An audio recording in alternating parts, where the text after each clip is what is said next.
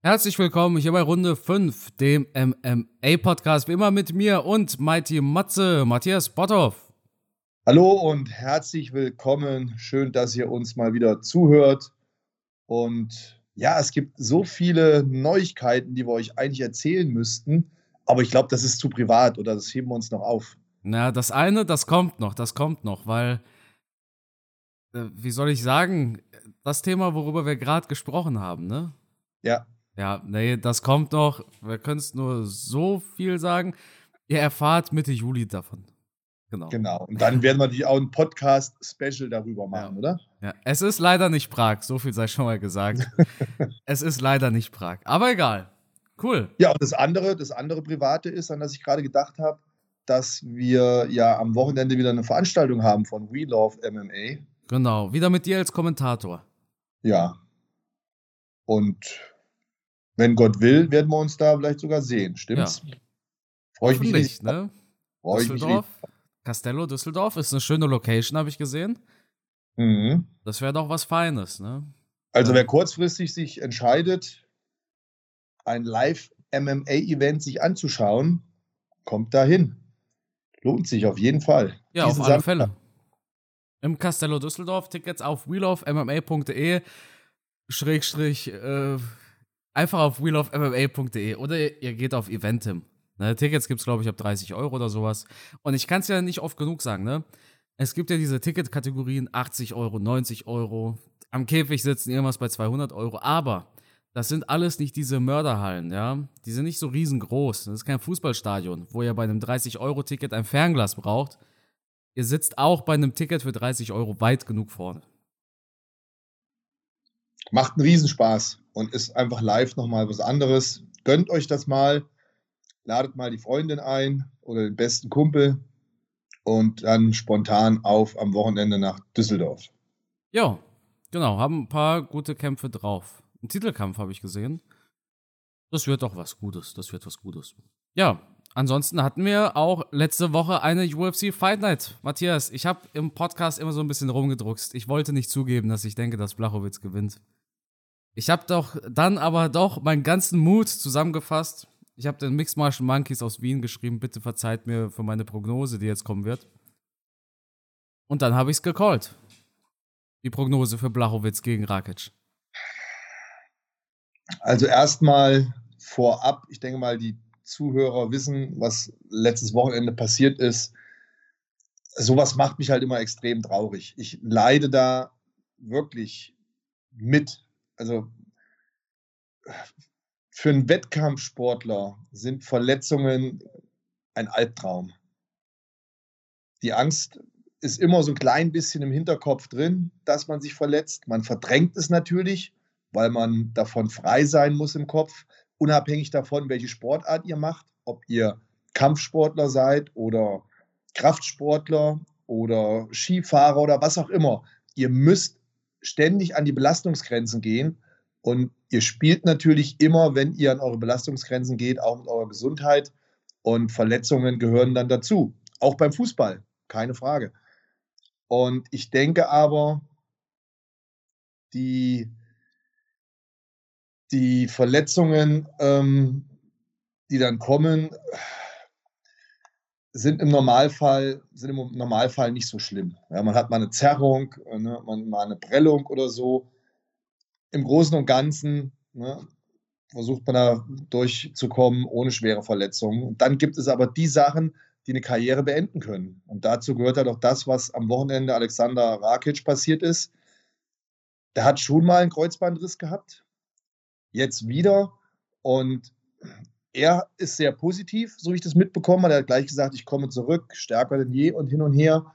Aber so Verletzungen können auch ein Karriereende bedeuten. Das muss man sich immer vor Augen halten.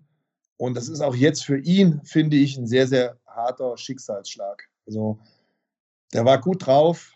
Man kann drüber streiten, wer war besser, Blachowicz, Rakic. So ein Kampf entwickelt sich natürlich auch. Aber er hat für mich, beziehungsweise beide Kämpfer haben für mich einen super Eindruck gemacht. Ich denke, das wäre noch ein mega Fight geworden. Ähm, Rakic sehr austrainiert, sehr stabil, ähm, gut gestanden, explosiv gearbeitet. Und dann passiert dir sowas. Ohne gegnerische Einwirkung, kann man sagen, oder? Naja, also wir haben sehr viele Low Kicks gesehen in diesem Kampf. Wir haben sehr viele Low Kicks von Blachowitz an Rakic gesehen und sehr viele, die Blachowitz selber geblockt hat. Also natürlich, als das Knie, ich sag mal, gepoppt ist, da gab es keine Einwirkung. Ne? Rakic hat einen Schritt zurück gemacht und dann, hast du die Slow Motion gesehen?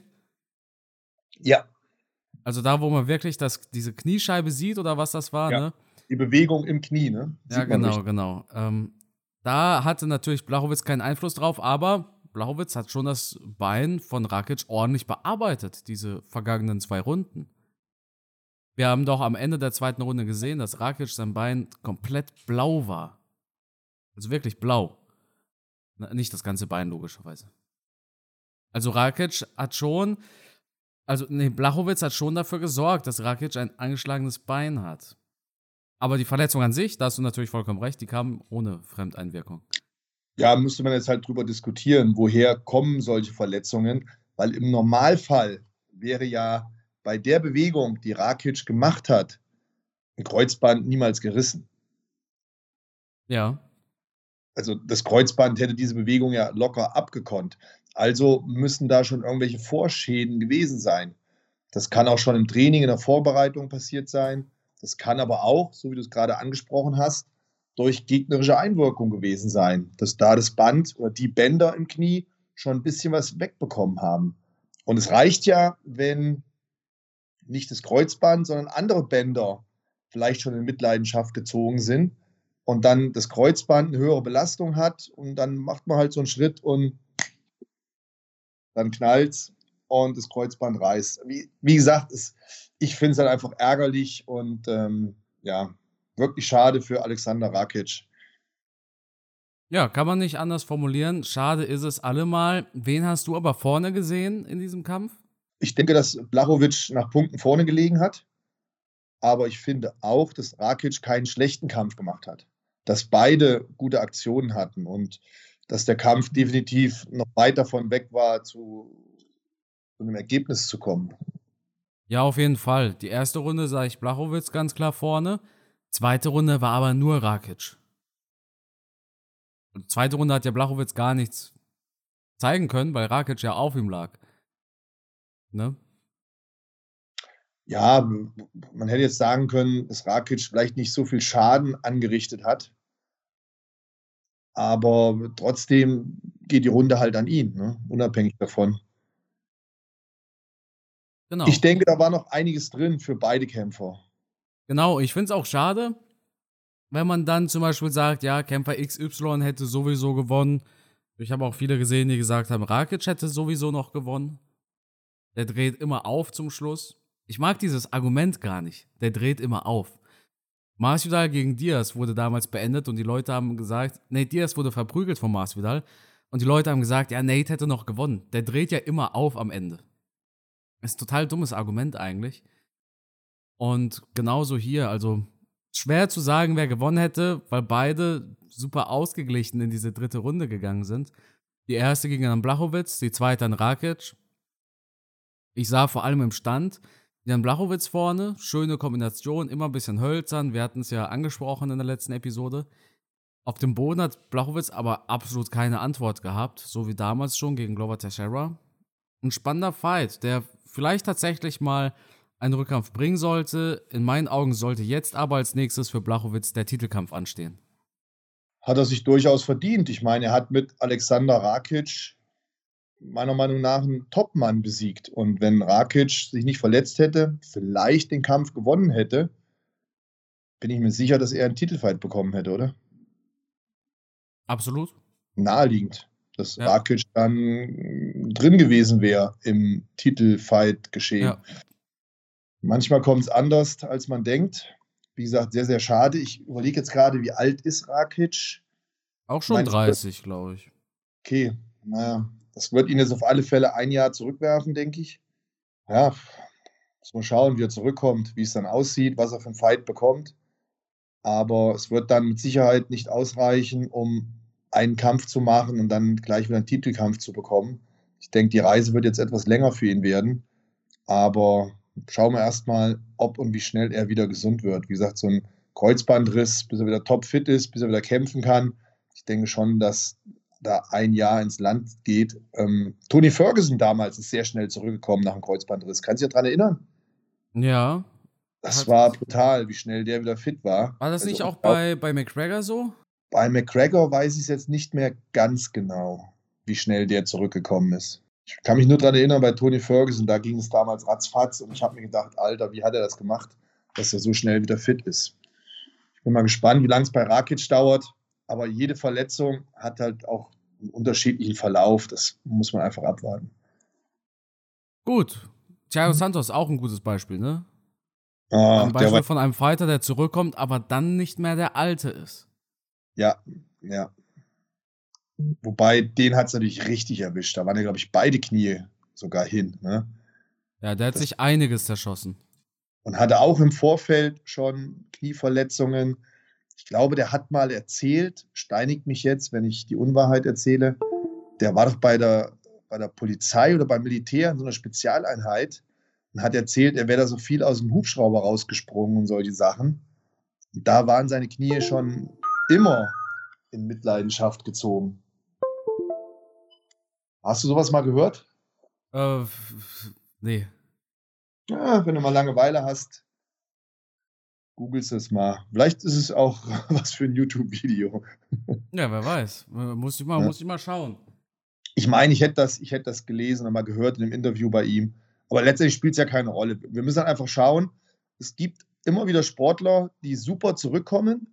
Connor, GSP, okay, Tony Freeman, ne, sei mal jetzt dahingestellt. Tony Freeman? Äh, ach Gott, ich bin. Tony, Tony Freeman ist ein Bodybuilder. Entschuldigung. ja, da kommt der Bodybuilder aus dir raus, Matthias. The X-Man Tony Freeman. Sehr beeindruckend.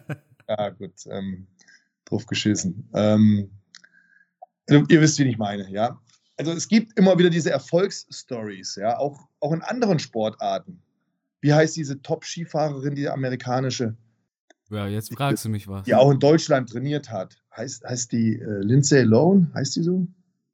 Lindsay Lohan ist eine ähm, Schauspielerin, glaube ich, oder Sängerin. Das ist eine Schauspielerin. Wie heißt denn diese Top-Skifahrerin? Ähm, die hatte, glaube ich, drei Kreuzbandrisse und ist wieder zurückgekommen. Also es gibt eine, die heißt Sarah Hendrickson. Nee, die meine ich nicht. Lindsay Van? Lindsay Van vielleicht?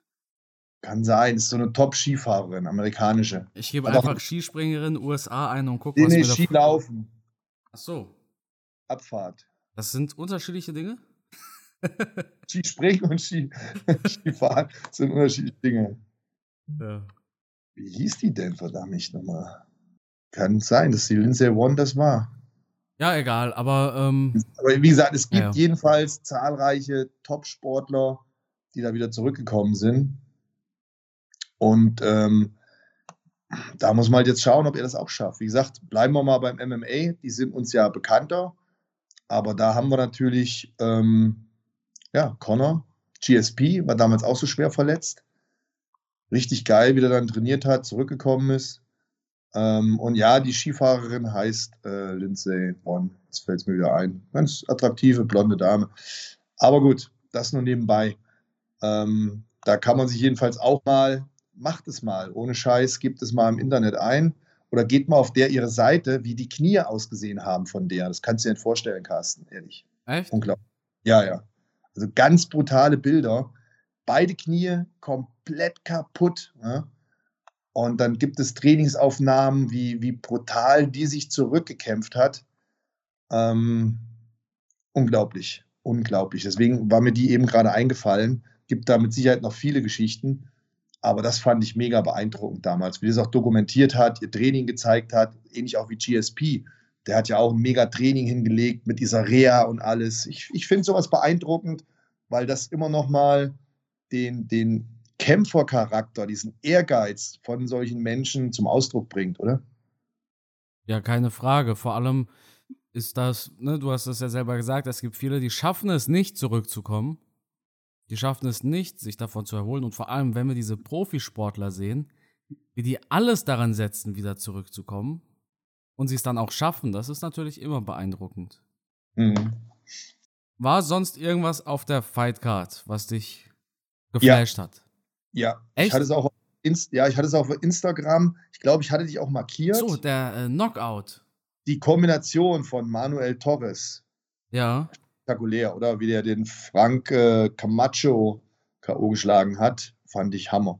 Hatte ich bei mir auf Instagram gepostet. Ich weiß nicht, ob du dich daran erinnern kannst. Mhm.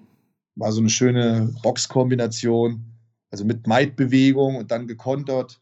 Ja, war bilderbuchmäßig perfekt. Wirklich perfekt. Ryan Span hat überzeugt, finde ich. Gegen Jon Kutzelaba war das. Ja, Das war auch Moment. Spektakulär, wie er den da ausgechoked hat. Überraschend, habe ich nicht mit gerechnet. Ich auch nicht. Es war dann, auf einmal hat er bupp, schnell abgeschlagen. Vielleicht hat er sich auch verletzt in dieser Situation, weil er war, er war dann schon schnell am, am Abschlagen, oder? Ja. Fandest du es nicht? Ja, absolut.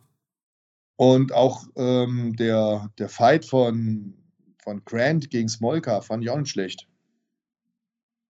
Das war ein spektakulärer Fight. Da hatten wir es auch mit den Legkicks wieder. Mhm. Da war das Bein ja so kaputt irgendwann. Das war ja beeindruckend. Ja, und auch ein beeindruckender K.O. dann. Oder, oder auch beeindruckend erstmal, wie viel Smolka noch eingesteckt hat. Ja.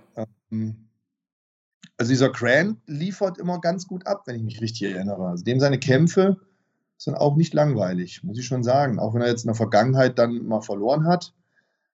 Aber der kämpft immer spektakulär. Also muss man ihm lassen. Wenn er gewinnt, dann sieht das immer ganz gut aus. Eine Sache, die wir vielleicht noch ansprechen müssen, das fand ich ganz interessant. Du hattest in einem YouTube-Video darüber gesprochen, dass man den Kampf für Blachowicz gewertet hat. Ach so, das ist kein. Ja, ja, klar, klar. Ja. Aber das war ja auch die einzig richtige Entscheidung. Die Leute sagen, die Leute sagen Doctor Stoppage, was halt gar keinen Sinn ergibt. Ich habe extra auf Instagram die Umfrage gestartet. Sollte es ein Doctor Stoppage sein? 80% sagen ja. Da habe ich gefragt, hätte der Referee den Kampf laufen lassen sollen, hätte sich Rakic nochmal erholt. Und die Leute sagen zu 95% nein. Ja, das passt aber nicht zusammen. Dr. Stoppage gibt es nicht mitten im Kampf. Ne? Deshalb wollte ich das auch ein bisschen aufklären, sag ich Hatten mal. wir, hatten wir nicht oft schon in der Vergangenheit Situationen, wo der Kampf unterbrochen wurde und der Arzt wurde dann in den Käfig gerufen? Bei Fouls. Na, nicht nur bei Fouls. Wann denn sonst? Beim Diaz-Masvidal-Kampf zum Beispiel. Da wurde der Kampf mittendrin unterbrochen? Ich weiß es nicht mehr genau. Ich frage ja. Ich frage ja. Ich behaupte ja nicht. Ja gut, äh, na natürlich ist es auch so, ich glaube bei Cerrone gegen Tony Ferguson war das der Fall. Weil Tony Ferguson ja Cerrones Auge da demoliert hat und irgendwann konnte Cerrone nichts mehr sehen. Aber da ist es halt eine Frage von, kann der Kämpfer noch weitermachen? Bei Nate Diaz war es auch ein Cut. Kann der Kämpfer damit noch weiterkämpfen? Bei Rakic einen Arzt reinzuholen, nachdem Rakic schreiend zu Boden gefallen ist und seine Hand an seinem Knie hatte, da, da, was soll der Arzt dir sagen? Ja, der ist verletzt. Ja, aber dafür brauchst du dann in dem Moment wahrscheinlich auch keinen Arzt, um das zu sehen. Verstehst du? Ja, ja, ich, ich verstehe es schon. Ich erörtere es nur mit dir. Ja. Nee, Weil denke- rein, rein vom Regelwerk bin ich natürlich bei dir. Rein emotional, vom Herzen her, hätte ich mir natürlich für Rakic eher gewünscht, ähm, ein Stopp durch einen Arzt. Ja, das ist im Endeffekt auch immer nur so eine Sache fürs Ego. Ja, klar. Ich, vielleicht noch für einen Kampfrekord, wenn man irgendwann mal googelt. Am Ende des Tages ist es dem Rakic, glaube ich, dann doch wiederum scheißegal, weil er weiß ja, was los ist. Eben.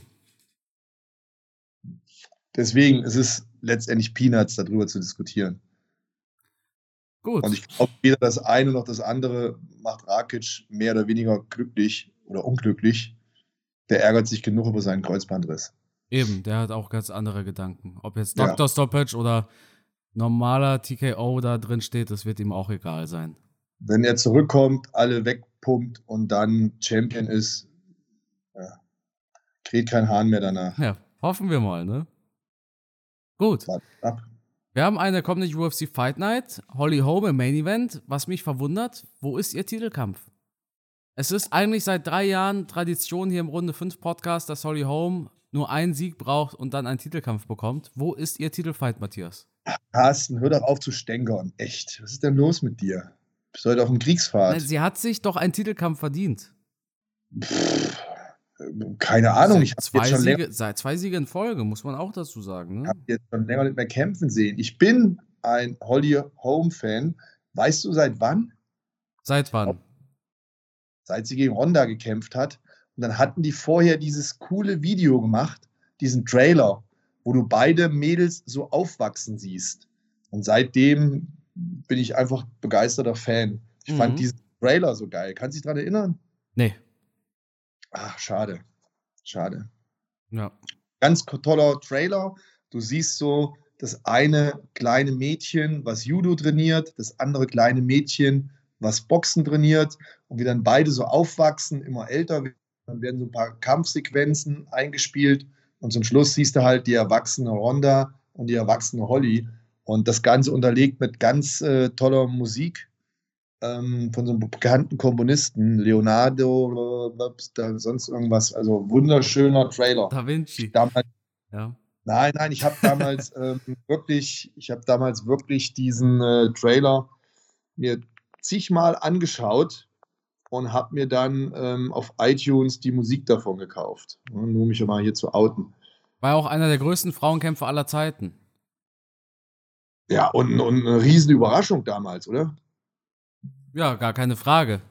Und fand ich spektakulär. Also, unglaublich. Also ich, war, ich war geflasht. Ich bin äh, aufgesprungen Ja. damals. Kennst du ihre Unfair. Gegnerin? Nö. Catelyn Vieira. Sie hat gegen Misha Tate gewonnen. Vor nicht allzu langer Zeit. Und gegen Sierra Eubanks, hat gegen Jana Kunitskaya gewonnen. Ja, ist halt ein solides Main Event. Äh, ja, Home hat es immer noch drauf. Home ist wahrscheinlich eine der besten Boxerinnen, Kickboxerinnen der UFC. Ja. Auf jeden Fall, ja. Also ich, ich, ich schaue mir den Kampf natürlich gerne an. Ich schaue mir gerne Holly an, obwohl die jetzt auch schon Jahre gekommen ist. Ist auch nicht mehr die jüngste. Ja. Aber der zweite Kampf auf der Karte, also der Kampf vom Main Event, der kickt mich eigentlich noch viel mehr. Mhm. Santiago Ponzinibbio gegen Michel Pereira. Michel Pereira kennen wir für seine ja, Flips und Spinning Kicks und Saltos und Purzelbäume. In seinem ganz komischen Kampfstil und Ponzinibbio, der galt ja mal als Top-Talent im Welterweight. Ja, da gibt es äh, mega Highlights auf äh, YouTube und glaube ich auch bei der UFC. Die hat auch einen Trailer zusammengeschnitten. Ähm, krasser Typ. Also war richtig gut. Und da sind wir wieder beim Thema. Ach, der Kreis schließt sich. Der ist ja dann auch eine Zeit lang weg gewesen aufgrund einer Verletzung, oder? Ja, genau. War verletzt.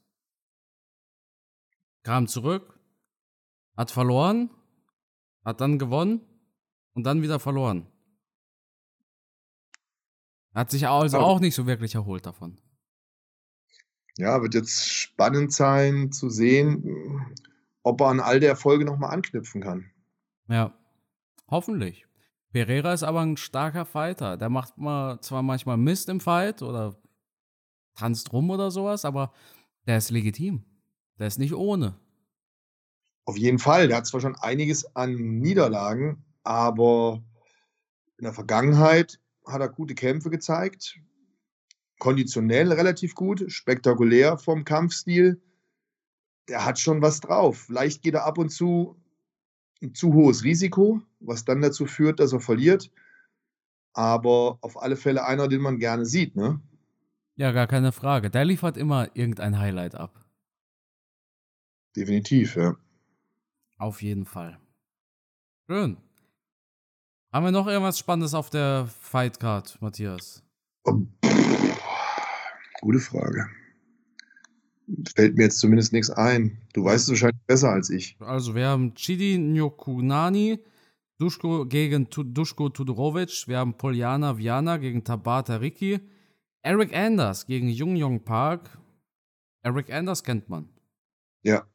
Ja, ist auch ein Name, den, den man irgendwie im Kopf hat. Ja, den hat man irgendwie im Kopf. Der hatte gekämpft gegen, ja, gegen Thiago Santos, Lyoto Machida, Khalil Roundtree Jr., Gerald Merschert, Christoph Jotko.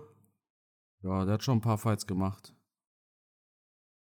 Ansonsten nichts Besonderes. Ne? Also ist jetzt eine der unspektakuläreren Fight Nights, würde ich mal behaupten. Ja, definitiv. Das ist wohl so. Aber auch hier hat man ja sehr oft am Ende dann doch spektakuläre Fights. Deswegen ich als Fan gucke es natürlich auf jeden Fall. Ja, ich schaue es mir am Morgen danach wahrscheinlich erst an. Und dann würde ich sagen, war es das mit dieser Episode? Oder haben wir noch irgendwas? Nö, ich glaube nicht, ne? Boxen gibt's nichts. Äh, ja, nee. Ja, wahrscheinlich fällt es uns ein, wenn wir gleich den Podcast beendet haben. Ja, genau. Dann würde ich sagen, Matthias, also erstmal vielen Dank an alle fürs Zuhören. Und Matthias, das Schlusswort, das gehört dir. Ja, kurz und knapp. Denkt dran, was wir am Anfang von unserem Podcast gesagt haben. Spontan am Wochenende zu Wheel of MMA. Und ja, sprecht uns ruhig an, wenn ihr uns seht. wir sind immer begeistert, wenn wir Fans treffen oder Supporter, Unterstützer, wie auch immer ihr euch nennen möchtet. Ganz egal. Und an der Stelle auch von mir natürlich ein fettes Dankeschön fürs Zuhören und für euren Support. Vielen Dank und bis zum nächsten Mal.